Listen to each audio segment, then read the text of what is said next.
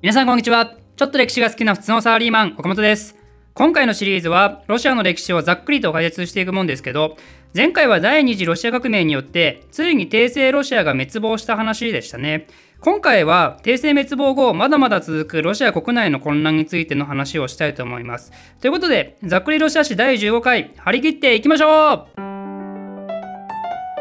まずロマノフ王朝が倒れた当時のロシア国内における主要勢力について説明するとこれは大きく4つあったんですよ。一つは立憲民主党カデットって呼ばれる組織ですがこれは簡単に言うとロシアのブルジョワ階級による政党ですね。あの10月宣言でドゥーマが開設された時にドゥーマの中でも第一党だった勢力です。この人たちはブルジョワ階級ってことで資本主義で成り上がった人たちですよね。で対する残りの3つの勢力はというと今度は社会主義の組織になります。それぞれ社会革命党メンシェビキそしてボリシェビキです。社会革命党は前回の動画で説明しましたね。ナロドニキの流れを組んだ人たちが作り上げた組織です。対するメンシェビキとボリシェビキって今回初めて出てきたワードですけどこれも前回登場したロシア社会民主労働党が分裂してできたものです。あの非常に細かいですけど前回ロシア社会民主労働者党って言ってましたけど、まあ、正しくはロシア社会民主労働党ですね。まあ、あんま覚えなくてもいいと思いますが。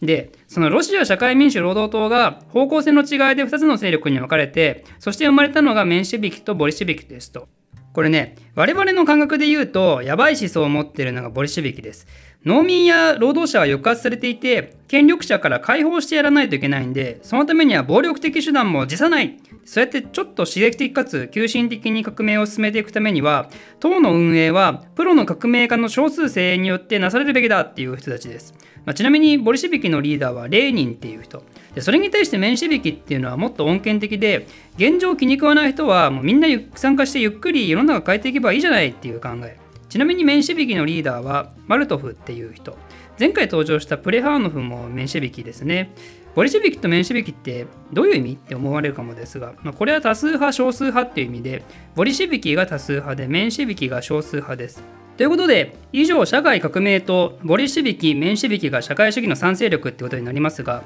この人たちは組織は違いながらもある共通した考えを持っているんですよ。それは、今行われている第一次世界大戦を早急に離脱すること。なぜなら世界大戦はそもそも各列強の帝国主義が原因で起こってるわけで、その帝国主義は資本主義に基づいて推進されているわけでしょ。自分たちの国を豊かにするために植民地増やしたりなんなりってやってるわけで、バカがとそんなの。資本主義なんてクソぐらいっていうのが社会主義なわけなんで、だったら戦争なんて今すぐやめろっていうのがこの人たちの共通認識だったんですね。で当然ロシアの労働者や一般兵士とか戦争して辛いことしか基本的に起こってないから当時のロシア民衆が非常に賛同しやすかったんですよ。この社会主義勢力の考え方に。それに対して立憲民主党はブルジョワ勢力ですからね、バリバリの資本主義者たちで、戦争を離脱して敗戦国にでもなった暁には、自分たちが築き上げた地位と名誉が失われてしまうと。ドイツは多方面で戦争して確実に苦しんでんだから、どうせならもっと戦争を続けて戦勝国になろうよっていう考えを持っていったわけなんですよ。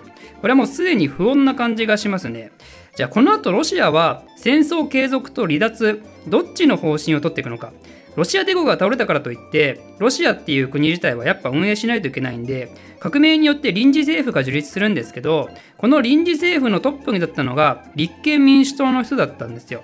これでは労働者や兵士たちは不安が大きいですよねなんで彼らは彼らで臨時政府と別に違う組織を自発的に生み出していくんですよ。それをソビエトと言います。まあ、何やら聞きなじみのある名称ですね。ちなみにソビエトは実は第一次ロシア革命の時にも姿を現していたんですけど10月宣言で革命収束してからはソビエトもまた消えていたんですね。それが今回のタイミングで再登場することになってこれが今後の展開において大きな役割を持つことになります。ソビエトは戦争反対の民衆や兵士、社会主義者たちの受け皿となって、そしてついに臨時政府と同じぐらいの影響力を持つまでになるんですよね。ちなみにソビエトには先ほどの勢力で言うとどういう人たちがいたかっていうと、これはメインは社会革命党とメンシェビキです。ボリシェビキはとある事情で当初ソビエトの中心には入り込んでません。で、とりあえずこれで国内が臨時政府とソビエトで二分されることになって、この時のロシアの政治状況をそのまま二重権力と呼びます。権力を持つ組織が2つあるっていうことですね。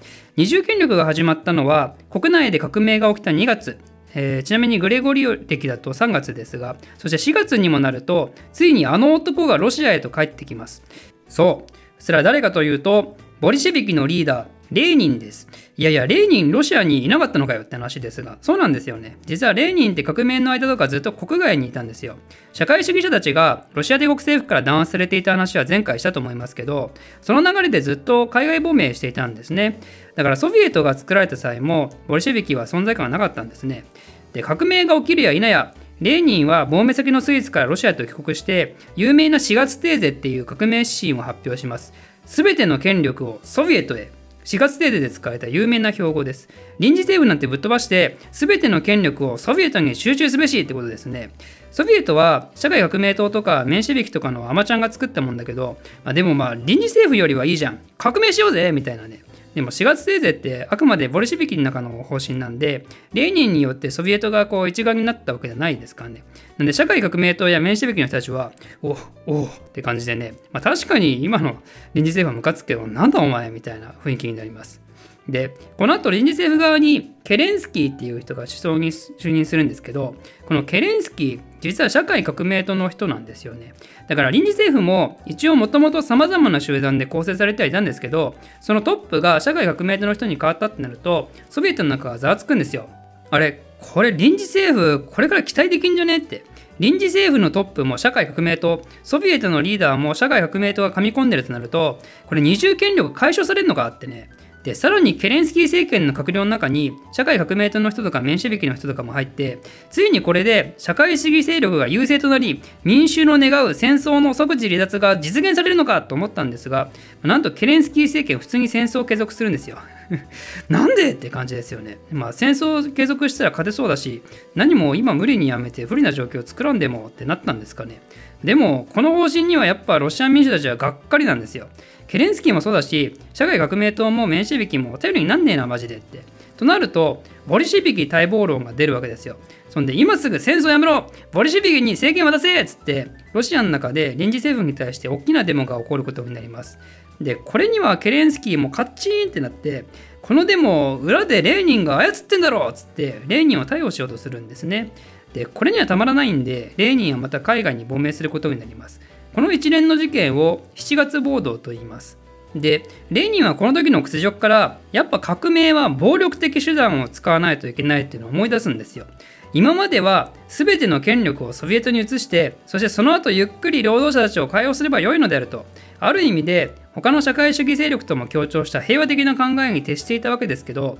でもそれが裏切られたことでボルシビキの本来の姿を思い出したわけなんですよね。しかももうやっぱみんなで仲良く議会で話し合うなんてのもダメだと。ボルシビキによる独裁政権がこの国には必要なのだとレーニンはついに考え出します。で、レーニンを外国に追いやったケレンスキー政権も国内で全然安定しているわけではなくて、他の勢力が反乱を起こしたりしてあたふたしているうちに、レーニンは密かにロシアに戻ってきて、ボリシビキの武装組織を密かに編成し、X デーに備えて準備を進めて、そしてロシア民衆たちの中で、ボリシビキ待望論が未だ根強いことを確認すると、うおー暴力革命じゃーって臨時政府をぶっ倒してしまいます。そしてソビエトに全部の権力が来たぞーっていうのを宣言するために、全ロシアソビエト会議っていうものを開くんですね。ちなみに全ロシアソビエト会議自体はこれ開催されるの2回目です。1回目はロマノフ朝を倒れた時に開催されてますね。これによって世界で初めての社会主義国家が誕生することになります。そんでこの臨時政府を倒した時点をもってロシアの第二次革命は終わりってことになりますね。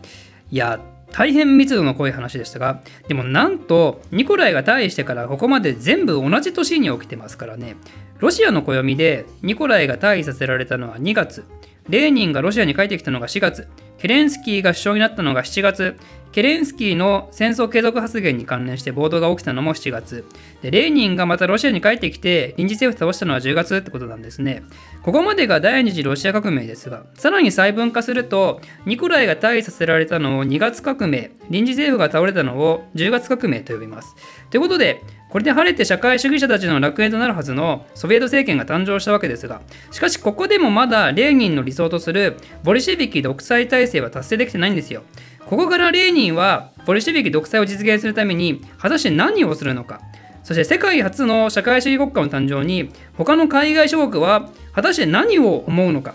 この続きはまた次回お楽しみに